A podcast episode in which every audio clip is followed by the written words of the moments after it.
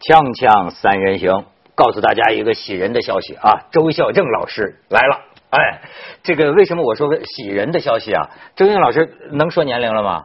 哎呦，我们男的怕什么？老头了有什么不能说年龄？刚刚过了生日，我给大家报个喜，七十大寿。你说这个，哎呦，真是绍兴 绍兴。您这个看着哪有七十啊？这头发最多就是我这岁数五十，头发都是染的。要不上你这节目，我都不染。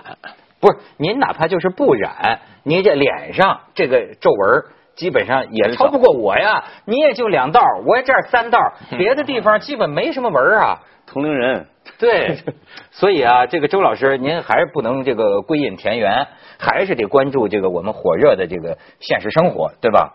当然，我捧了这么一通呢，也是因为今天要借重于 你。我现在发现，我们这个搞舆论工作的，哎呀，就是每一天你都得特别当心，你不能啊被自己的习惯呐给带到沟里去。你比如说今天的话题。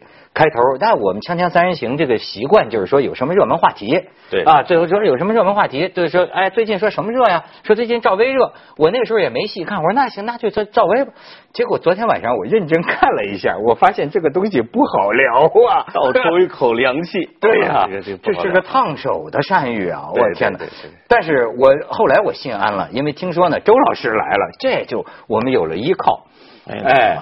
呃，这个 起码就是大方向把得住。对，哎，彩富兄，你先来顶缸，对吧？这个咱现在搞人人过关啊，人人表态，人人表态，人人表态。你什么？你站哪边？我就是因为不表态被干了一把，前两天。为什么呢？南海问题，我做了一档节目，就是像给小朋友做的广播节目，小朋友如何看南海问题？就是两个观点，第一个，南海问题的专业问题让专家去讨论，告诉我们；第二个，老师在校园里面不要跟小朋友说打倒菲律宾这种东西，要小朋友自己去慢慢了解。结果咔毙了，说您的立场太客观了，这样是很不客观的。就是这话有意思啊，就是你的立场太理中客了，很客观，你没有一个按规定要求表态，这个就是有危险的。那我就想到了赵薇的这个事情。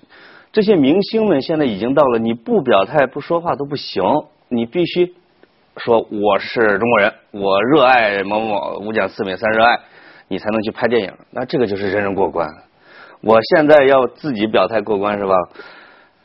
我不说，我等会儿说啊。反正就现在看出来，小朋友都比你有觉悟，是吧？小朋友和他们的妈妈，主要是他们的妈妈们，哎，说你会教坏小孩子的啊。那咱们就要找鹤发童颜的这个周教授，您。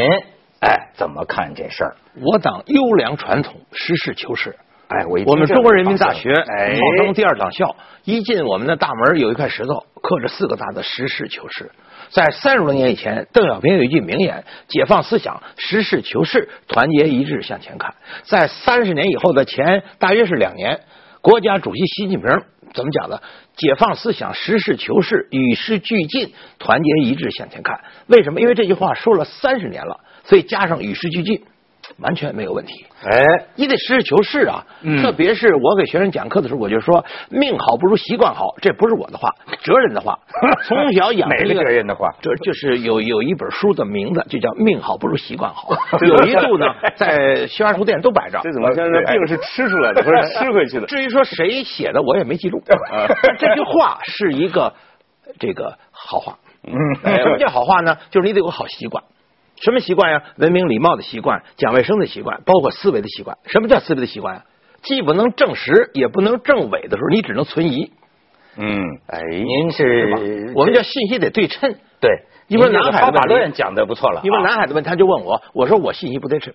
第一，我不知道他们怎么判的。对对。我也不知道有些技术的定义，比如什么叫岛，什么叫岛礁，啊，什么叫呃低潮的高地。啊，什么叫暗听着像生理学是吧？我不知道，因为我没学过这个。嗯啊，完了呢，呃，十二海里谁定的？啊，美国据说定的是三海里，我们后来十二海里，后来又定了一个二百海里的所谓经济专属区。嗯，对不对？我不不知道这都谁定的，现在怎么改的我也不知道，因为在去年那个这这个呃这纪念反法胜利七十周年的时候，我记得中国政府有声明。就是维持维护二战以后的国际的一个秩序是不能随便改的，因为什么呢？因为我们因为领土打仗打了几万次，人类啊至少几万次，特别是一战二战，给人类的生命财产带来巨额损失。二战以后不打了，当时世界上有五个大强国包括我们中国。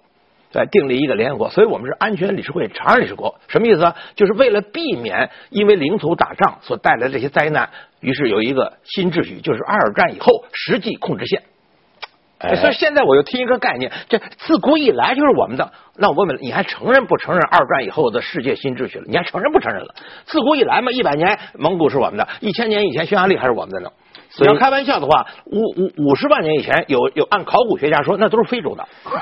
你要说五百万年以前都是猴了，怎么有一自古以来呢？这都荒唐。自古多长时间？你给我说多少年？对对对对你说一万年，我说两万年。纠正一个说法，就是一千年以前我们是蒙古的。啊，对对对，蒙古不是我们的，但后来我们就认为元朝也是我们一朝代，所以当时我们学历史就是说，哎，皇帝尧舜夏商周，归秦及汉三沟谋，晋东南北隋唐续，五代宋元明和清。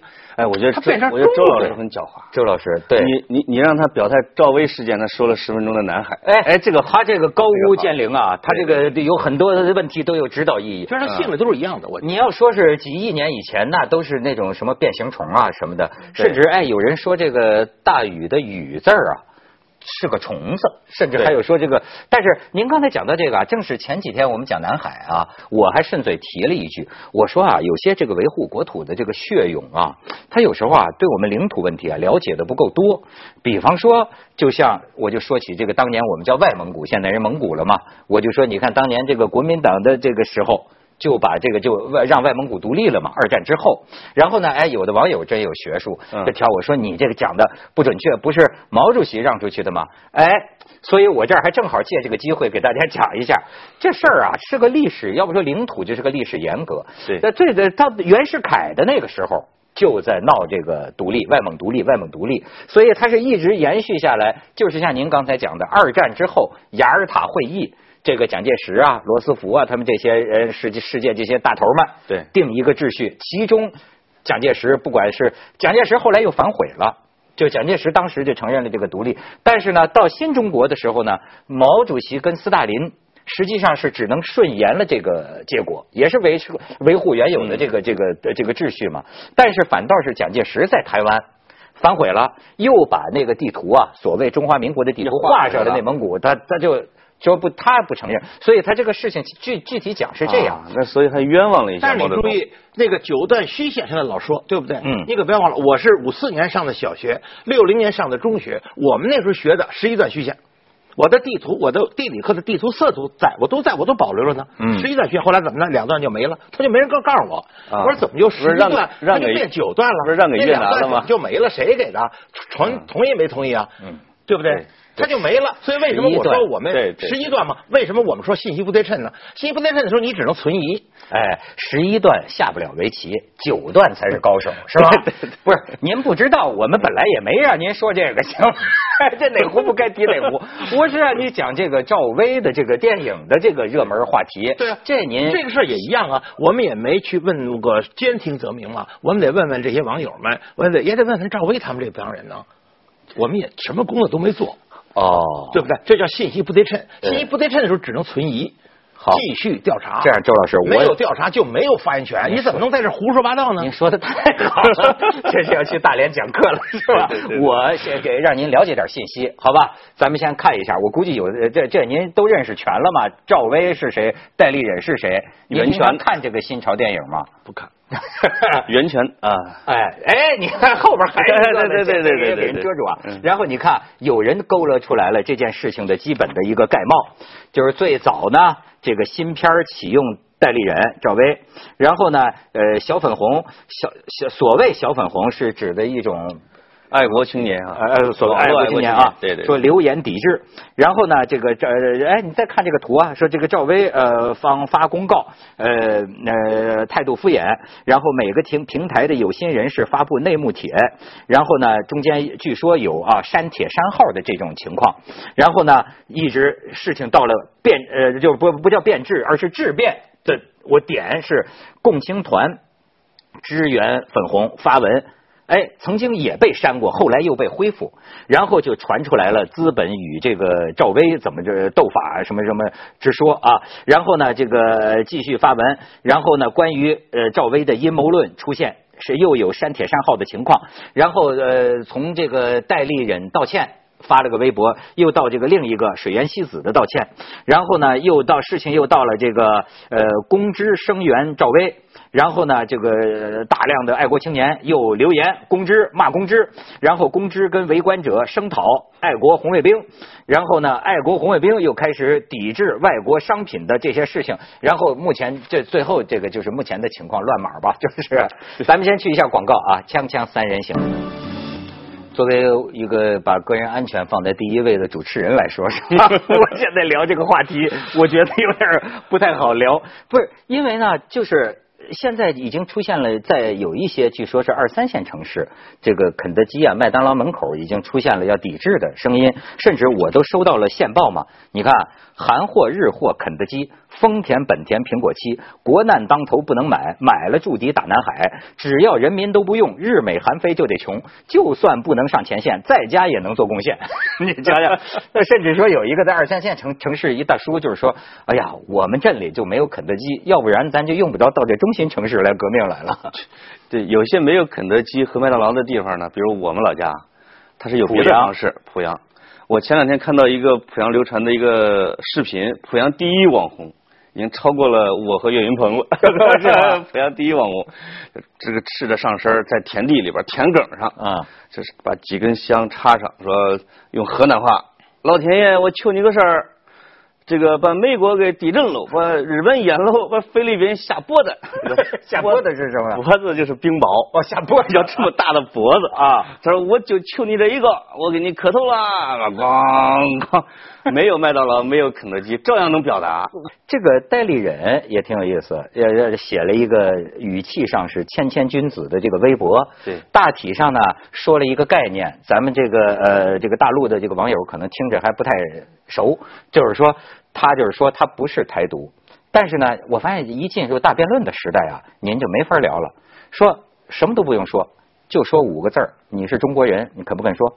好，你不肯说，那你就没得说，对吗？然后他就说我参加的是一些台湾的公民运动，是为什么弱势者或者不公义的事情想发生，就极力就是说我不是台独，所以这个事情这个两方面吵得熙熙攘攘。呃，周老师，你你你您自由发言，您的感触是什么？就是他缺乏一个最基本的常识和一个逻辑。比如说，中美建交第呃第一个联合公报，美国政府注意到海峡两边的中国人都认为只有一个中国，美国政府对此不提出异议。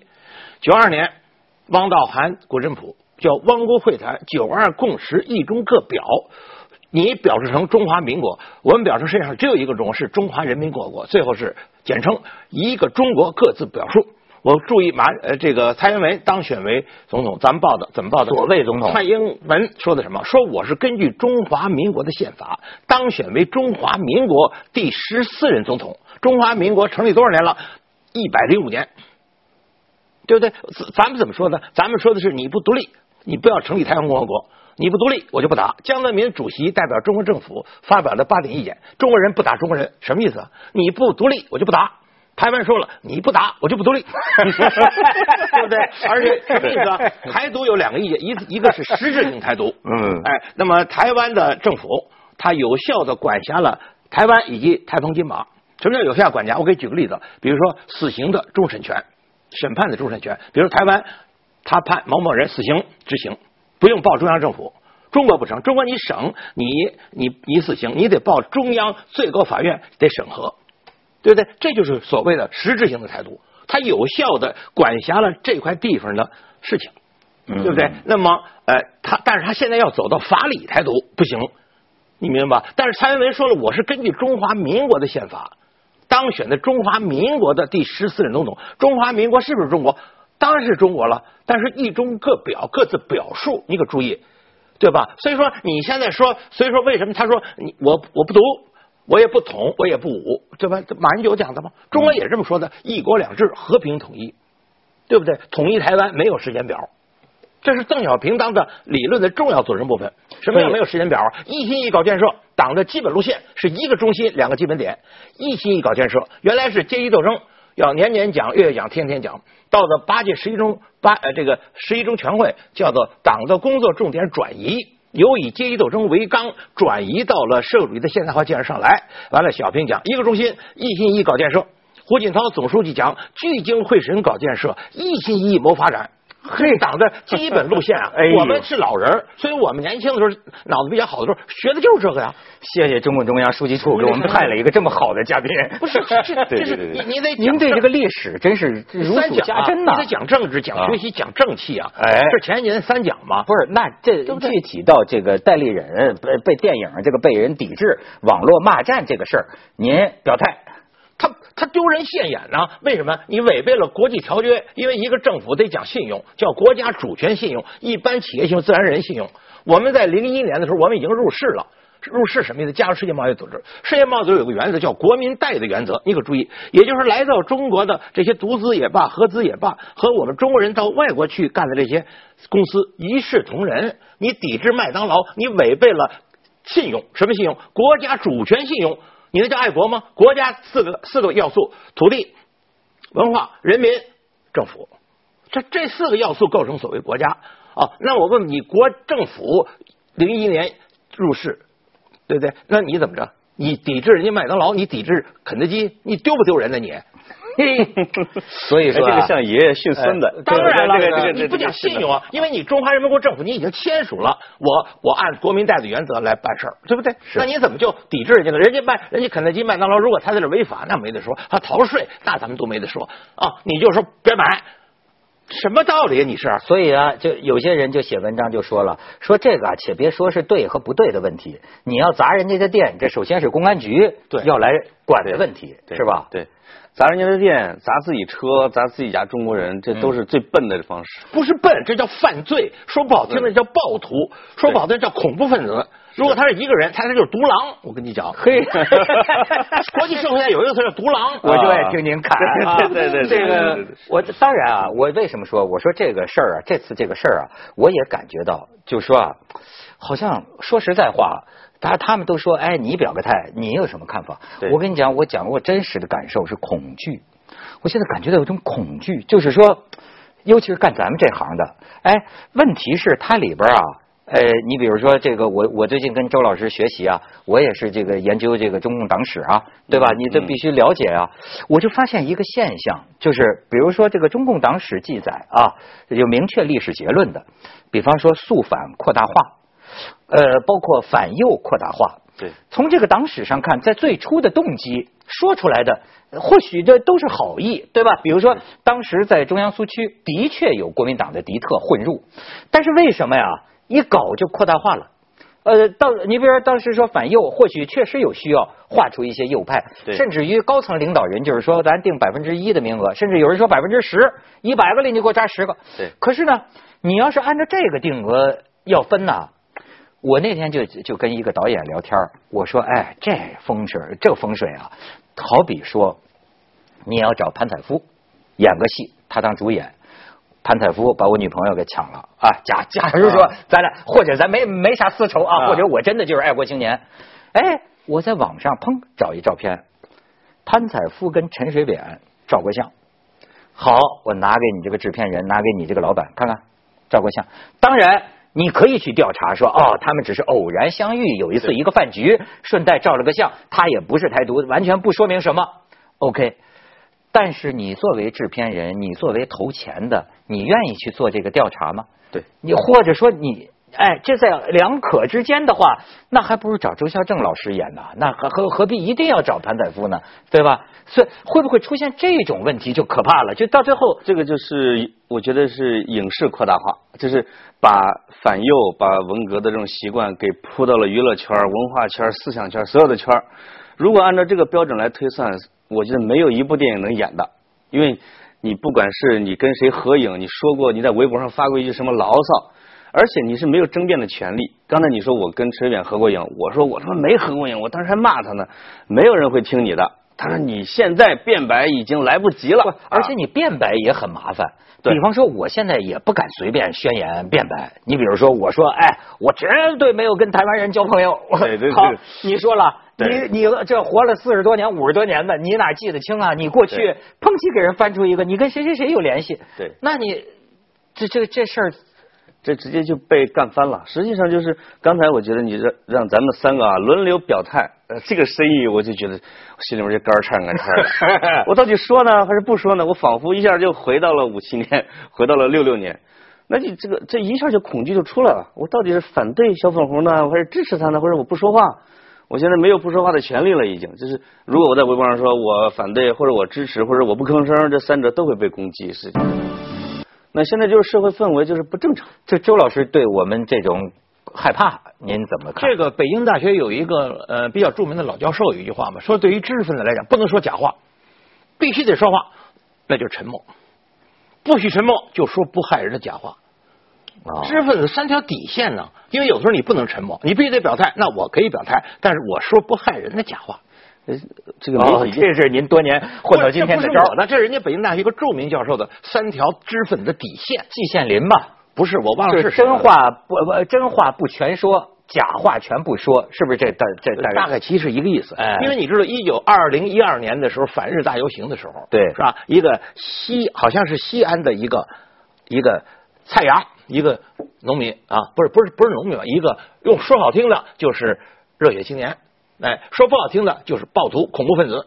他用一个东西把人家一个日系车主叫做杨李呃，叫做李建立的脑袋给开了瓢，对，造成人家终身残疾。那你说这种人不得严厉的处罚呀？你触犯法律了，我们是全面推行依法治国的基本方略。再说了，你打的是谁啊？你打的是我们同胞啊！同胞跟你远无仇，近无冤，招你惹你？人家买一个日式的汽车，日式的汽车据说里头有一半多的零件是中国人产的，你干什么呀？现在是全球叫经济一体化，入市以后就是你中有我，我中有你。你找一个纯国货，你还真不见得找得出来。掏出手机来，那芯片哪来的？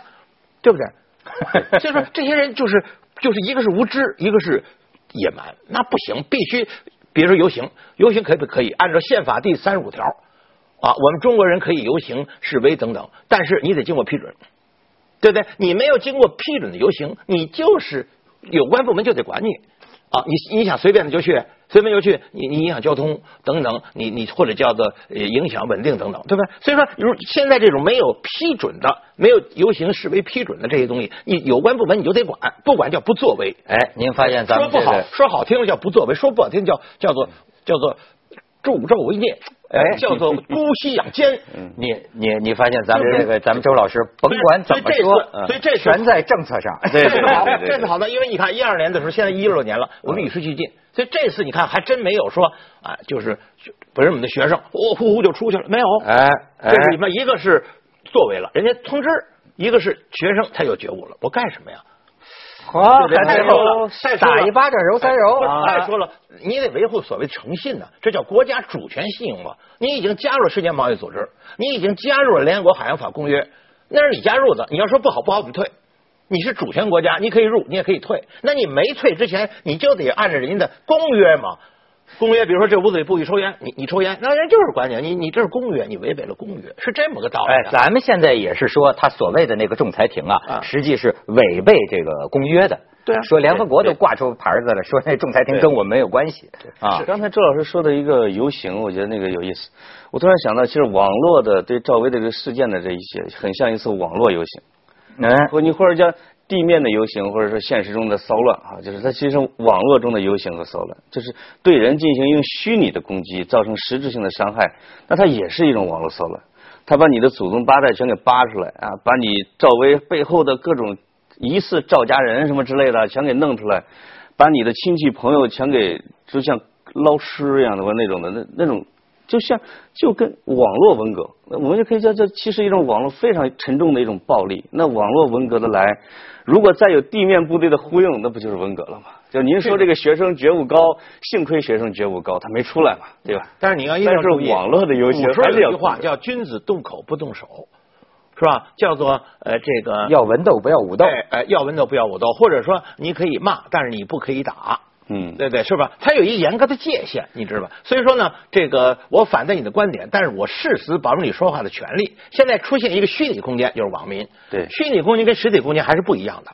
实体空间，你比如说我可以表达，但是我不能骂街，我跑你们家门口骂街去。但您说这个，那这个，但您说这人肉搜索呢？人肉这个算动口我认为啊，在网上它有一个界限，就是说你因为网上他骂你，你不理他。因为人呢叫骂，呃，这个叫做骂人人不理，等于骂自己。人这小时候常用的兵法都用出来了啊！不怕被反对，人怕被忽视。如果有人人肉你，有人网上骂你，你可以不理他。为什么？网上他跟现实生活不一样。先说你不理他，他弄一大喇叭，他冲着你们家，你能不理他吗？对，你能堵着堵着耳朵也不行，他那功率大，你还能听见。但是网络呢，你得打开网，你把电脑关上就没有了。拿手指头去点去，那是你点的。你干嘛要剪吗？但是网络攻击，我觉得造成的实质行动是很多的。比如说，我觉得网民看电影，提高自己的心理承受能力。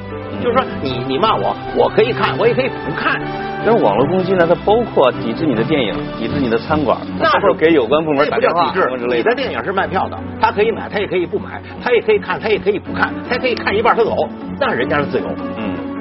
但是但是现在赵薇这电影就得换角了，那是他们的问题。